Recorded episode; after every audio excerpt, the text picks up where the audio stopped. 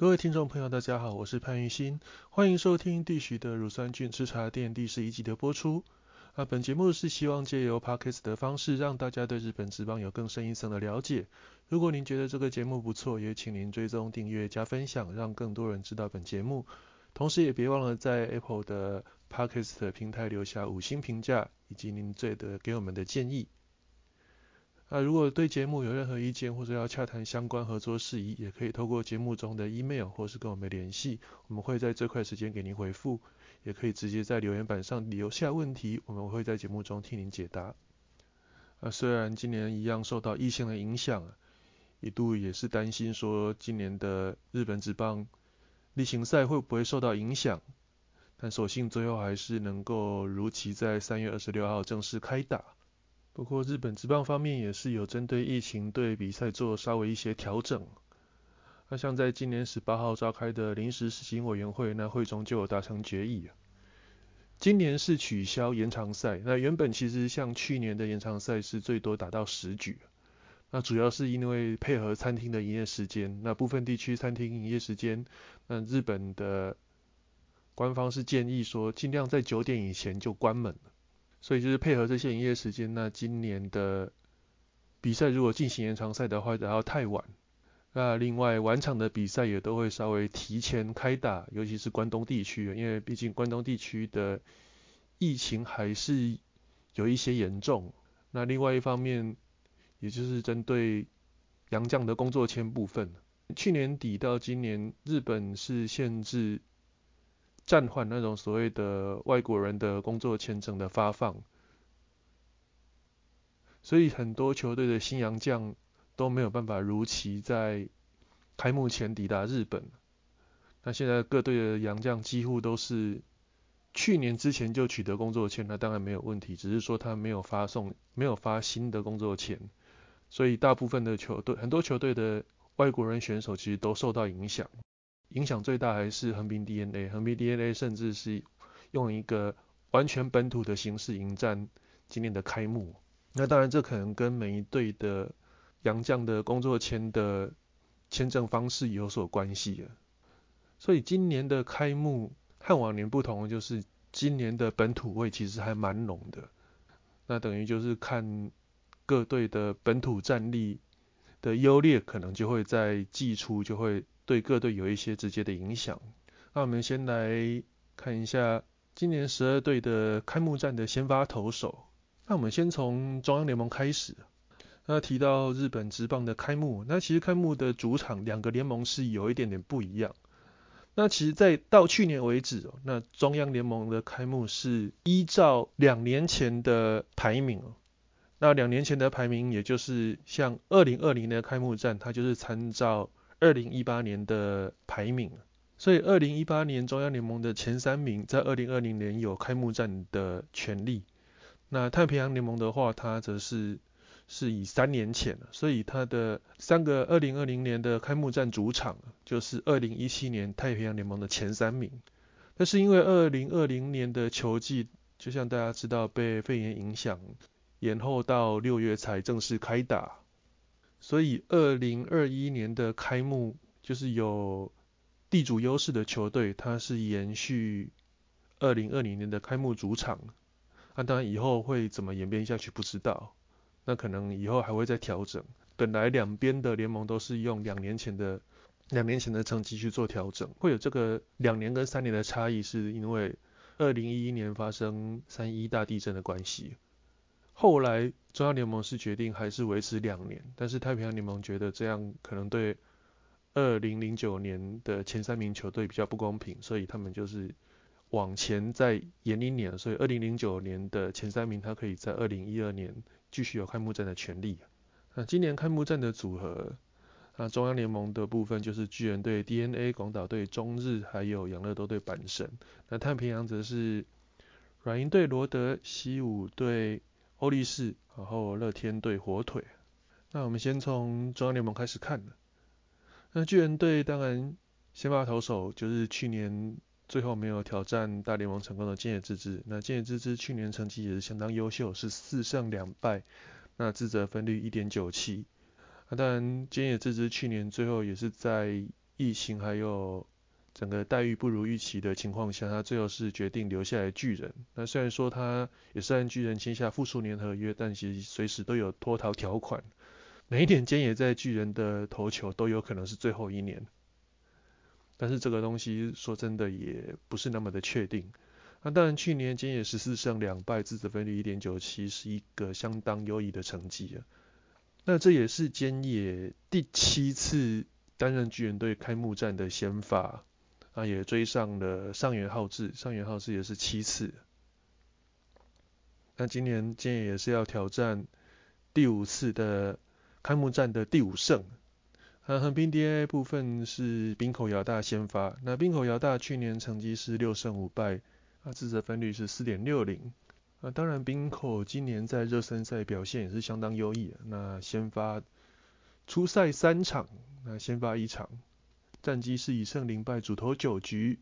是掉了两分，那两分都是自责分，那 WHIP 也低到只有零点八九。而在几位横滨 DNA 的主力先发投手都受伤的情况下，那滨口也是生涯首次的担任开幕战先发。那当然，横滨今年的总教练就是监督是三浦大辅，那滨口也希望说能够帮 DNA 拿下三浦大辅监督的生涯首胜。那接下来是广岛对中日，那广岛队的开幕先发是大来良大帝，那中日则是福谷浩司。那广岛队大良大帝去年战绩是五胜四败，自责分率是四点四一。这几年大赖良其实也一直都是广岛队的开幕战先发投手的不二人选。那加上今年他已经是连续第三年担任开幕战先发。不过去年广岛表现最好的应该是新秀森下畅人，但大赖良主要还是去年因为右手肘受伤的关系啊，那在九月动了手术。所以接下来大洋就是几乎是完全的缺阵，那一直到今年才又再复出。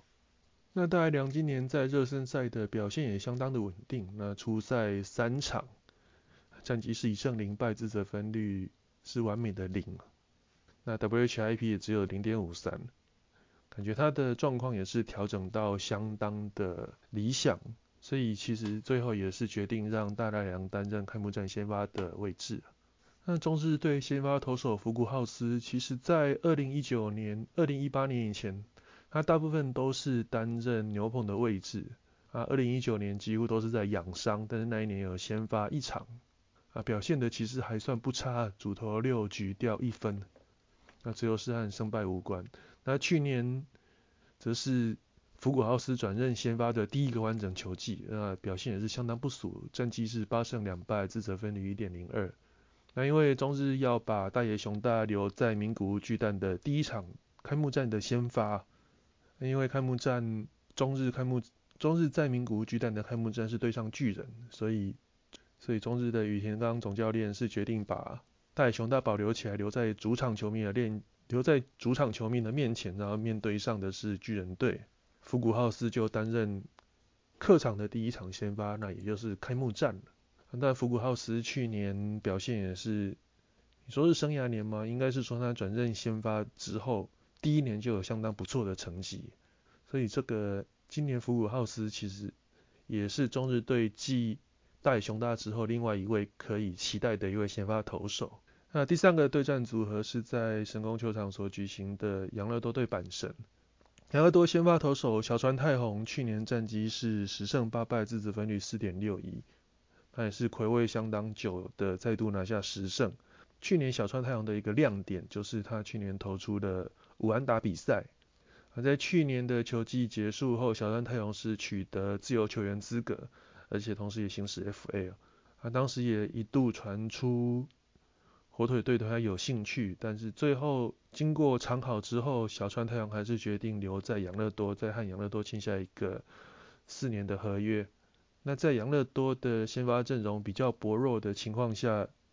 小川太阳当然还是球队先发开幕战先发的不二人选。那这也是小川生涯第五次的开幕战先发。他本身先发投手藤浪晋太郎去年战绩是以胜六败，而且去年季初藤浪还一度因为感染那个肺炎，那时候藤浪也造成不小的骚动。不过后来因为阪神又有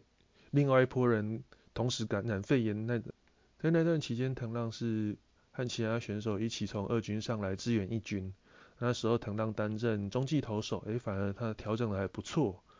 有拿下七个中继成功，而且藤浪也投出了时速一百六十二公里的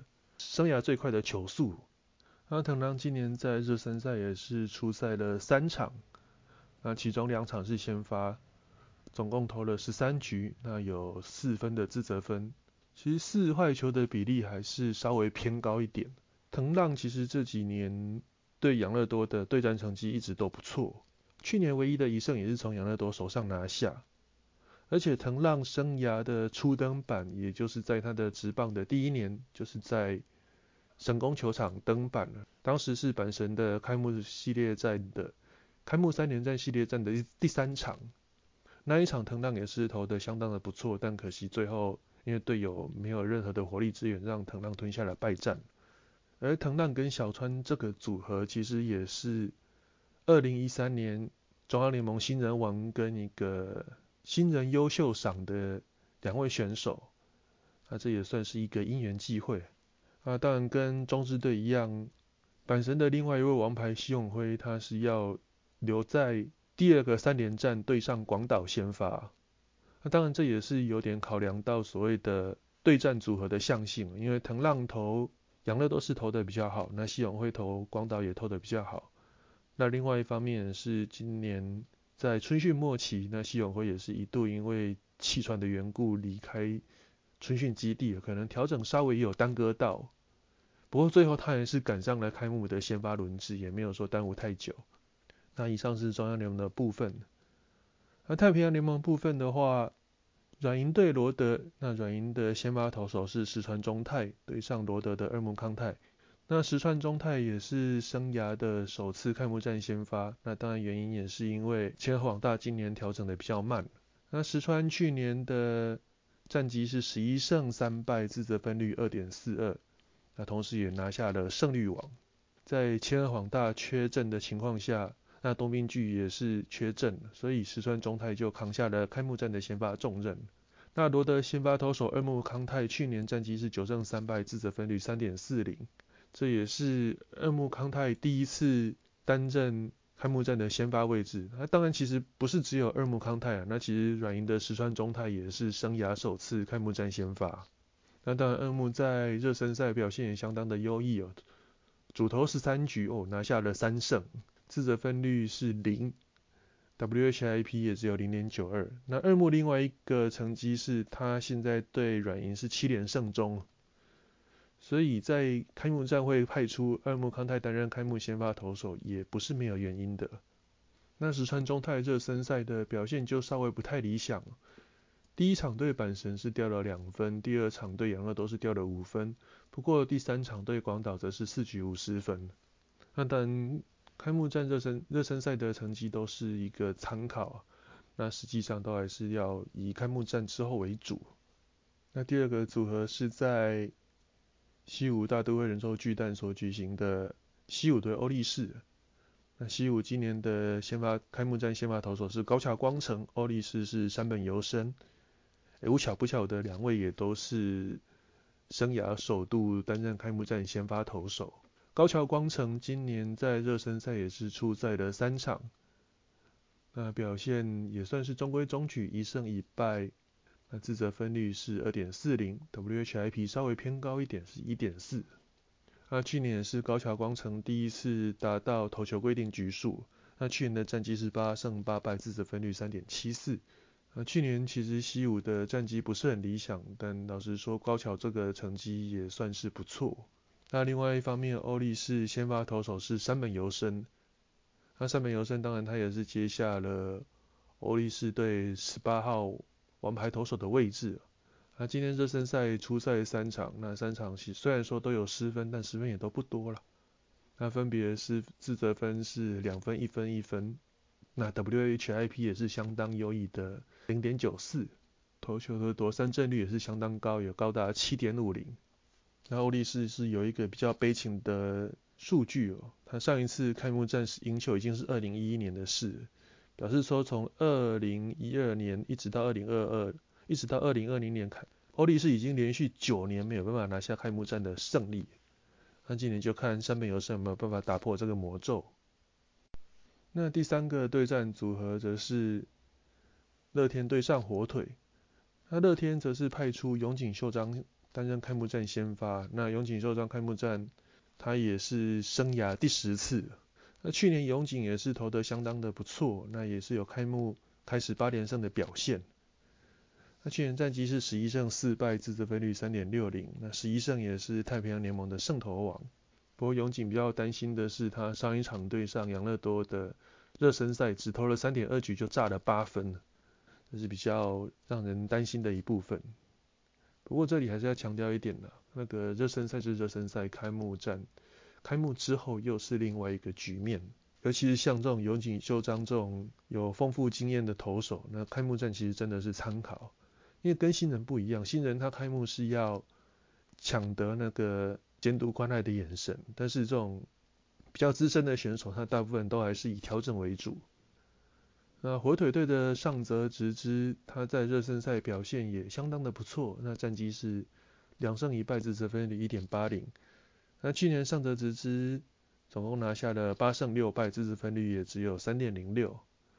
那在有人航平挑战大联盟之后，那上泽直之当然是开幕战先发的不二人选了。那和太平洋联盟另外两组的对战组合，开幕战的投手比较不一样的地方。啊，两位先发投手都已经不是第一次投开幕战先发，那上泽直之他是第二次，那永吉就刚刚有提过是第十次。嗯，以上就是今年开幕战两队两联盟开幕战十二位开幕战先发投手的简介。那因为时间的关系，并没有办法做很深入的介绍，跟大家简单的说明一下。那在今年二零二一年的球季。其实大部分的规定还是沿用去年的，因为去年因为武汉肺炎的关系，所以其实有一些登录的规定有做一些稍微微调。那其中主要是一军的登录名单，原本是二十九个，那从去年开始是变更成三十一个。那可以进到板凳名单的也从二十五人增加到二十六人。那当我们看前几天公布的开幕的。十二队开幕的名单里面哦，其实大部分都还是先登录到最多也只有登录到二十九人了。啊，其他像是巨人队只有二十七个，横滨 DNA 也只有二十七个。呃，像太平洋联盟火腿队也是二十七个。那当然这个都还是保持保有一些弹性。那当然以先发投手的部分，基本上前两位、前两位或前三位先发投手，也就会在开幕战第一个系列战担任先发的投手，基本上都已经在开幕的都已经在这个一军的名单里面。当然也是有一些球队例外。以杨乐多队来讲，他目前放在先发投手轮先发名单里面只有小川太阳跟田口利斗，那其他的先发选手、先发投手都还没有放进去。但是其实已经有媒体已经提前预告说，第三场应该就是奥川公奥川公生担任先发。那其他像是横滨 DNA 也一样，也是只有两位先发投手放在开幕的名单。所以其实当大家看到这个开幕名单，尤其是先发投手的部分，你如果发现说什么这个投手怎么没有在开幕战的开幕战的二十九人或是三十一人的登录名单里面呢，其实不用太担心了。那其实开幕都是这样子，那日本职棒也都一直有这个惯例。啊，但这个是在自由球员的登录年限，其实也会针对这一些特别的情况去做一些所谓的补偿方式。就是说，如果你在几天内有登录的话，其实你先前那几天因为战略性的没有登录，其实那个日期都会再补回来给你。不然其实是会影响到球员的一个权利。那稍早有提到所谓的洋将的部分，今年两联盟各有一队，他们的开幕的名单完全没有洋将。那在中央联盟的部分是横滨 DNA，那太平洋联盟的部分是火腿队。而其实火腿队是有洋将已经报道，也就是台湾的王柏荣，只是说他的表现还是一直不是很理想，所以王柏荣也没有在火腿队的目前是二十七人名单里面。那目前唯一台湾选手有在一军的，也就只有东北乐天金鹫的宋家豪。那张毅如果有能够顺利抢下第六号先发的话，那有可能他会在也是下礼拜的比赛中就会登陆到一军里面。那当然我们这个会再持续的去观察。那在外国人选手也就是洋将的登陆人数部分，今年其实还是延续跟去年一样，就是放宽到五位洋将。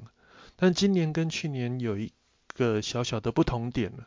去年其实有提到说，如果你投手跟野手的比例是四一或是一四的话，整个球季的那个洋将的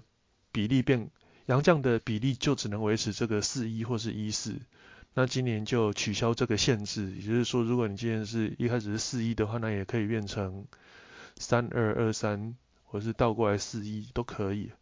当然，一样不可以。五个全部都投手，或是五个全部都野手。那以今年的洋将名额来看呢，最多的还是巨人跟阪神。巨人总共有四个投手，四个野手。那阪神的四五个投手，三个野手。所以这样他们用起来就会比较充裕。那当然你说要用到五个投手，我相信阪神应该也不会让五个投手同时在一军。那其他当然就是有所谓的疑似感染的选手的特别条例那这个去年就有实施，那今年当然也是因为疫情的关系，所以今年还是照旧。那节目的后半段也稍微跟大家介绍一下今年的球队。那当然，那当然这边就用我最熟悉、比较熟悉的养乐多队来介绍。那养乐多队这几年也都是垫底队的常客，啊，总共八年以内拿了五次的垫底。他对这个位置可能是相当的熟悉。那当然，在今年的季初的各球评的预测，那养乐多也是中央联盟预测最多垫底的球队。所以去年去年在球季结束后，养乐多有三个自由球员，三个选手拿下自由拿到自由球员资格，其中包括山田哲人、石山泰治还有小川泰宏。那你想想看，养乐多这几年已经够惨了，如果这三个人再没有留下的话，只能说是雪上加霜了。不过最后养乐多是也算是砸下重本，那把这三个选手全部都留下。那同时在杨将的补强方面也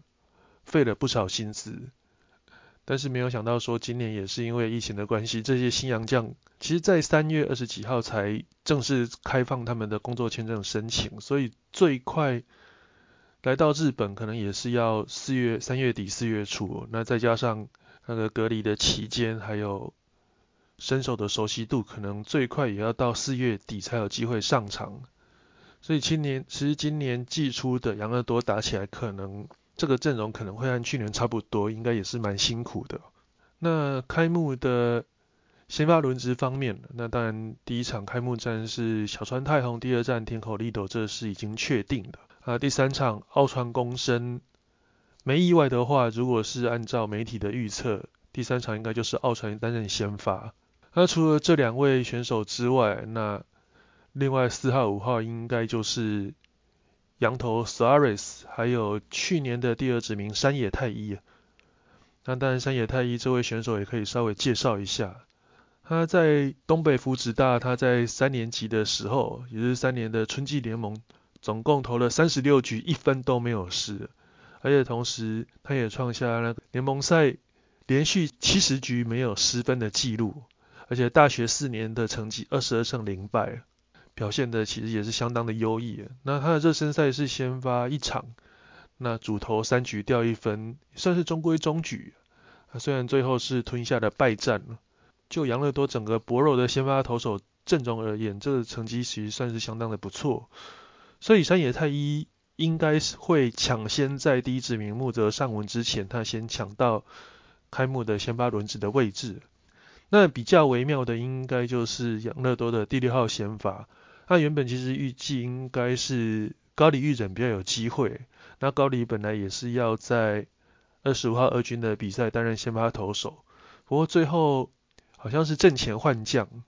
那当然这有可能是。之前养乐多他传出有四个队职员感染那个肺炎的关系，他因为四个肺，因为当时是说这些和这些队职员有密切接触的选手跟职员都会先暂时隔离一段时间。那高黎可能就是那那四和那四位对职员有比较密切接触的选手其中一个。那当然，因为这个新闻也没有说，那可能就稍微再观察一下。那整体来说，你在羊头还没有到的情况下，你也只能先用这一个比较薄弱的先发轮值去和其他球队做一个拼搏。那其他牛棚的方面，美野雄吾今年调整还是比较不是很那么的理想，所以去年的胜利方程式应该就是终结者还是十三太十三太治，那八局清水第七局 McGraw 这应该还是和去年差不多。而其他金野龙太、近藤宏基、吉田大喜、长谷川宙辉、四岛成辉跟坂本光四郎。那四岛成辉原本是说今年要转战先发，但是现在看起来开幕还是先让他从牛棚开始出发。但从整个热身赛看起来，这个这些选手的表现也都还不是那么的稳定啊，有点是老的太老，年轻的太年轻了。那稳定性也是还稍显不足。所以说，今年养乐多的这个开幕的投手阵容，让人家感觉还是有很浓厚的不安定因素。那在野手的部分，那今年比较大的变动应该就是内川圣一。那内川圣一其实今年加入养乐多队，原本也是希望说他能够来厚实养乐多队的代打阵容，但目前因为杨将还没有报道，所以加上内川圣一他在热身赛表现的也还算不错，所以今年开幕的开幕战先发内川圣一应该是有机会以五棒一垒手的身份担任先发的位置。那原本正守一垒的村上宗隆这时候应该就会移往三垒。那二游部分应该还是山田哲人。那有一手因为广冈大志已经被交易到巨人队了，所以西浦直亨担任。开幕先发应该是没有多大的问题，毕竟新人原山飞优以他的打击可能还暂时没有办法升任一军先发的这个位置。那三个外野手部分，其实原本热身赛打得相当不错的冰田太贵，因为上半身的一个状况不理想的情况下，那在热身赛末期是到二军去调整，那取而代之的应该会是岩见泰隆。那岩见泰隆因为他有脚程应该可以守中外野，那也让老将坂口智隆还可以从中外野移防右外野，那左外野当然还是青木玄清，这是比较固定的。那但这个阵容也是一个在杨将还没报道的情况下的一个暂时阵暂时性的阵容。那以杨乐多这个阵容来看，就比较有在杨将归队之后，那奥斯纳是可能会守。三垒，那三垒这方面，村上中龙应该会回去守一垒，那内川圣一可能就会到回到板凳去担任头号代打的位置。当然，这也不排除说，如果内川圣一在开幕这段时间打得不错的话，也有可能继续维持现在一垒内川三垒村上的形式。那外野手的部分，坂口智隆老实说，他的年纪是有一点已经偏高，应该是。不太可能说占满整个球季了。那另外一个洋将 Santana 应该也是会担任接下来右外野手的先发的位置。他捕手位置基本上主战捕手应该还是中村优平。那不过西田明央因为他有不错的长打能力，所以今年的捕手应该有可能是比例的话，大概就是中村两场，西西田一场，这是我个人的认为。那到基宏的话，以他整个热身带的状况来讲，可能短期内要在义军出现有相当高的难度。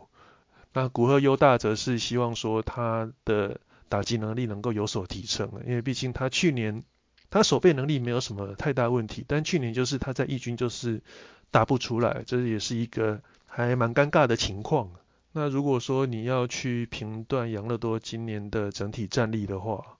老实说，看去年不会相差太多，但主要还是在于几个新选手，像是田口利斗，像是几个新洋将，能不能够对球队有直接的贡献？